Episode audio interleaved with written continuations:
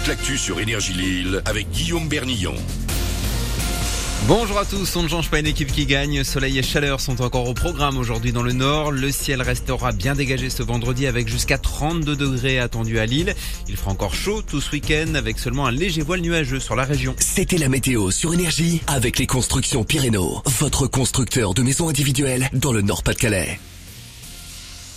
Situation qui ne bouge pas côté météo. Forcément, la pollution monte encore d'un cran avec le seuil d'alerte qui a été franchi hier pour les particules fines dans le nord et le Pas-de-Calais. Ça va logiquement se poursuivre aujourd'hui. Conséquence, vous devez abaisser votre vitesse de 20 km heure sur les grands axes de la métropole ou mieux privilégier les transports en commun.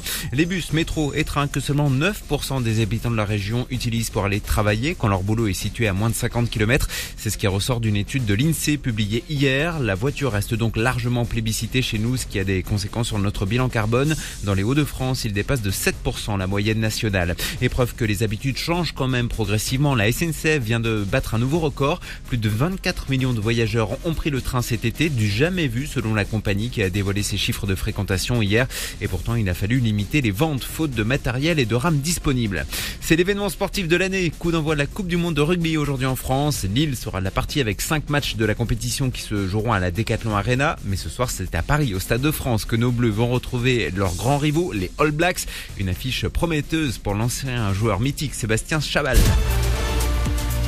Le hasard, pour moi, a bien fait les choses. A mis la France et la Nouvelle-Zélande euh, dans la même poule. Voilà, là, ces deux équipes qui ont euh, une histoire durant ces compétitions. Donc, je pense que pour lancer la compétition, c'était important que ce match France-Nouvelle-Zélande soit le match d'ouverture. Alors, pendant longtemps, euh, même encore aujourd'hui, la Nouvelle-Zélande impressionne, fait peur, parce que c'est une équipe qui est très très forte et, qui est souvent tout en haut euh, du palmarès des équipes mondiales. Mais je crois aujourd'hui qu'on n'a plus à rougir parce que notre équipe de France est bourrée de talent. Je crois qu'ils sont en train de se construire des certitudes.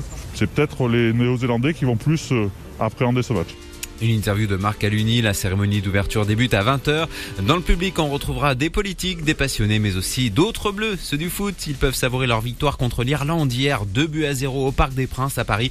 La France, leader de son groupe, est quasiment qualifiée pour l'Euro 2024 en Allemagne. L'Allemagne, prochain adversaire des joueurs de Didier Deschamps, ce sera mardi en amical. C'était la météo sur Énergie. On termine avec un peu de musique et la sortie du jour, celle du nouvel album d'Olivia Rodrigo, Guts, disponible depuis ce matin. Vous retrouvez son interview exclusive avec Louis sur énergie.fr. 9h05, c'est Manu dans le 6-10. Très bonne journée sur Énergie Lille. À lundi.